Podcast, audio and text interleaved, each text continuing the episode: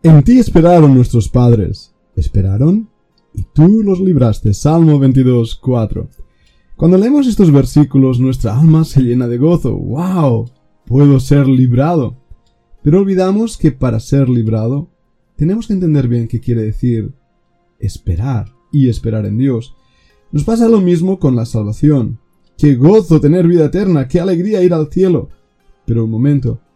Para poder hacer esto, tenemos que saber hacer bien lo otro. ¿Y qué es lo otro? Creer en el Señor Jesús, aceptarle y abrirle la puerta.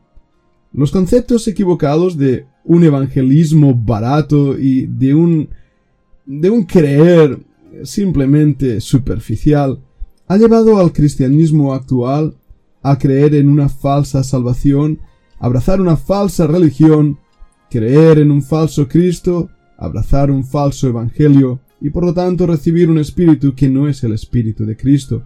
El problema de esperar en Dios empieza en el hecho de que no sabemos ser salvados por Dios. Repasemos un momento lo que nos dice Juan, capítulo 1 y versículo 11. A lo suyo vino y los suyos no le recibieron.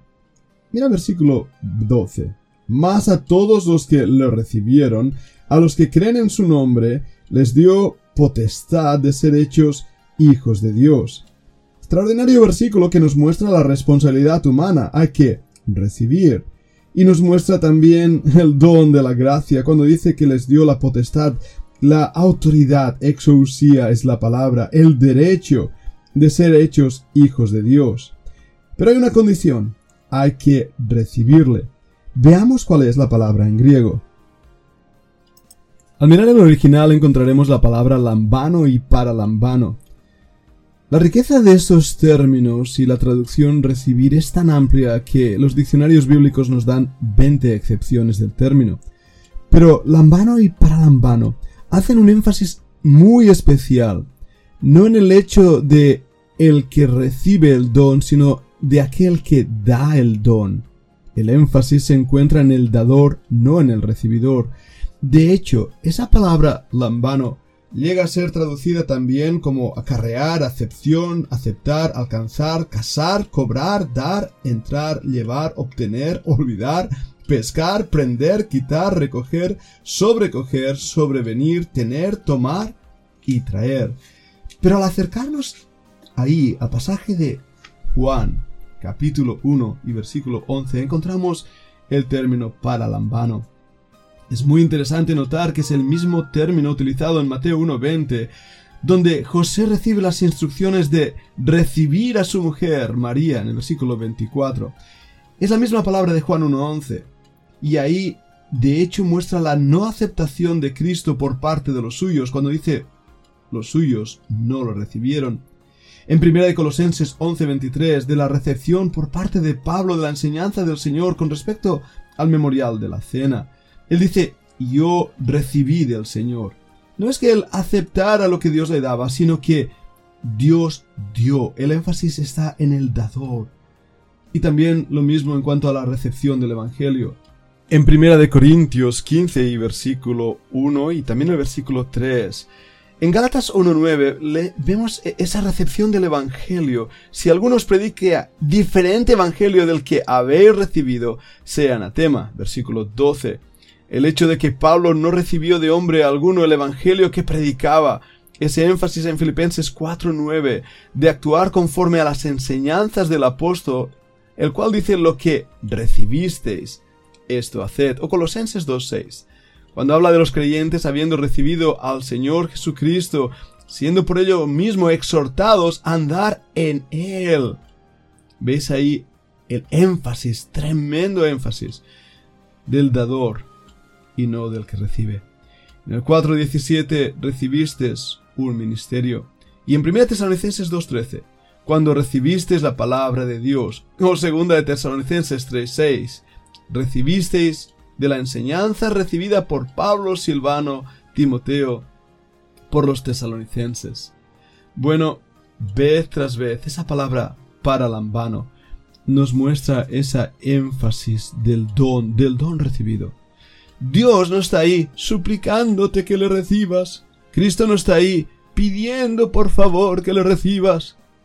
Él está dando, está ofreciendo, está regalando. Y en ese aspecto el énfasis está en el que da. Y lo que recibes, lo recibes con las manos vacías porque no tienes nada que darle a cambio. Por eso ese énfasis de paralambano. He aquí yo tomo algo en mis manos que me ha sido ofrecido gratuitamente y no soy digno de ello. Pero cuando usamos, por ejemplo, Apocalipsis 2.20 para evangelizar, caemos en un grave error al pensar que Cristo está a la puerta suplicando, ay, pobrecito de mí, el que oyere mi voz, mi pobre voz. No, esa no es la actitud. De hecho, la palabra ahí, la voz mía, en Apocalipsis 2.20, el término fone, puede también ser traducido como exclamación, como trueno. Cristo viene no como alguien pidiendo limosna, sino como alguien pidiendo cuentas, como el juez que viene a pedir cuentas y llama a la puerta diciendo, ¡Hey, los de dentro! Me debéis algo y tenéis que pagarme. Ahí es donde entra nuestra responsabilidad humana, nuestro tener que dar cuenta a Dios por lo que somos, arrepentirnos de nuestros pecados. Es ahí cuando recibimos el don con nuestras manos vacías porque no tenemos nada que ofrecerle, pero sí mucho que deberle y caemos a sus pies rendidos pidiendo misericordia, perdón, salvación, y es entonces cuando recordamos las palabras del Salmo que iniciaba este podcast.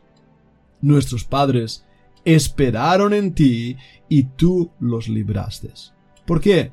Porque en ellos no tenían nada de confianza, nada que esperar, solamente en Dios y en su poder y misericordia podían esperar. Entendemos pues que el problema de por qué no esperamos en Dios empieza en nuestra falta de entendimiento de la salvación, porque nos lleva a un segundo plano. Cuando confiamos en Dios nuestra eternidad, podemos también confiar en Dios nuestro tiempo. ¡Qué contradicción!